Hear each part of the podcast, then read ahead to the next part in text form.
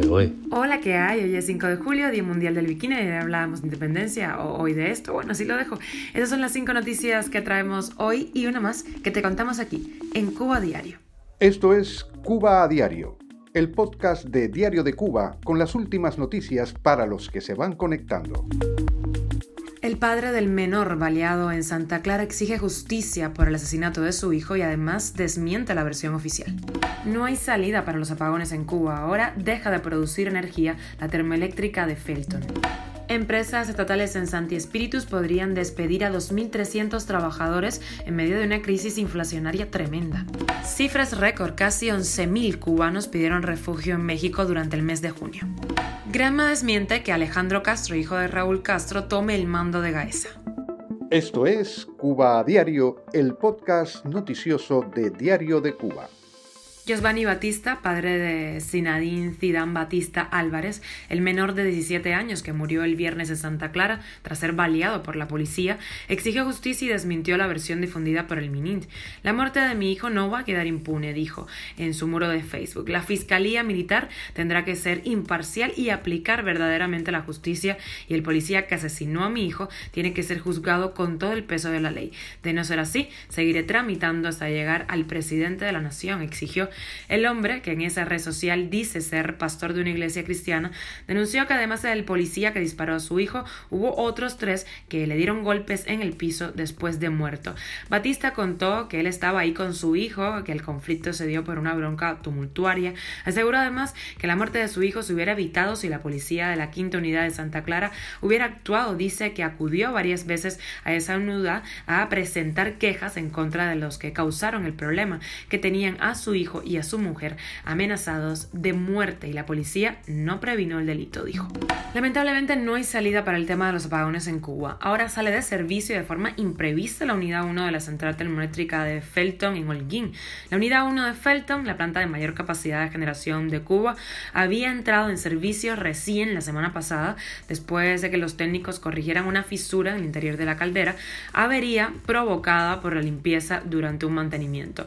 En Felton sigue en en la unidad 2, que las autoridades dijeron que entraría en servicio a partir de los primeros días de julio. Estaremos a la espera. Ahora la planta no produce energía.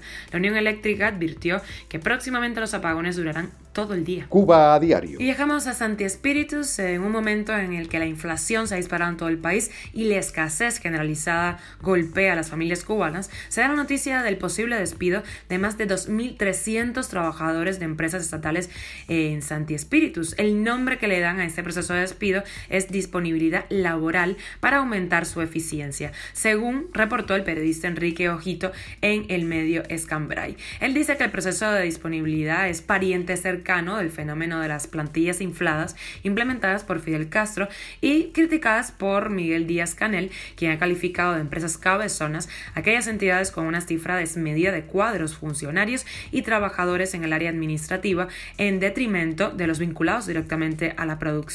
Paradójicamente, dice el periodista, siempre se procede antes al despido del personal directo en lugar del indirecto o de apoyo.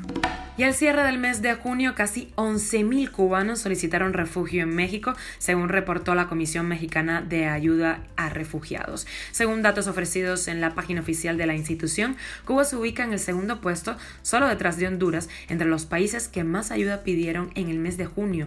La solicitud de refugio por parte de cubanos en el mes pasado superó en más de mil a las personas que lo hicieron en mayo. Cuba a diario. Y el periódico Granma negó ayer que el coronel Alejandro Castro Espín, hijo de Raúl Castro, tome el mando del grupo de administración empresarial de las FARC, GAESA, tras la muerte de su antiguo jefe, Luis Alberto Rodríguez López Callejas. Un tuit del órgano oficial del Partido Comunista de Cuba desmiente información de redes sociales donde se daba por sentado el ascenso de Castro Espín a la cabeza de GAESA, un conglomerado de empresas que controla alrededor del 60% de la economía cubana, según expertos.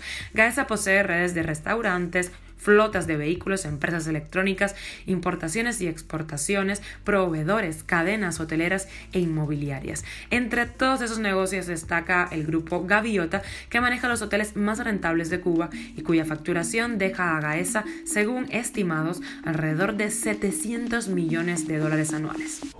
Y llegamos a las extras y nos ponemos cultos. Una de cine. La próxima película de 007 planteará una reinvención de James Bond. La productora de la saga cinematográfica ha adelantado que habrá que tener paciencia de cara a conocer quién será el nuevo agente. Y hoy debería ser un día de celebración para los amantes de la música, porque un 5 de julio pero del año 1954 nacía una leyenda.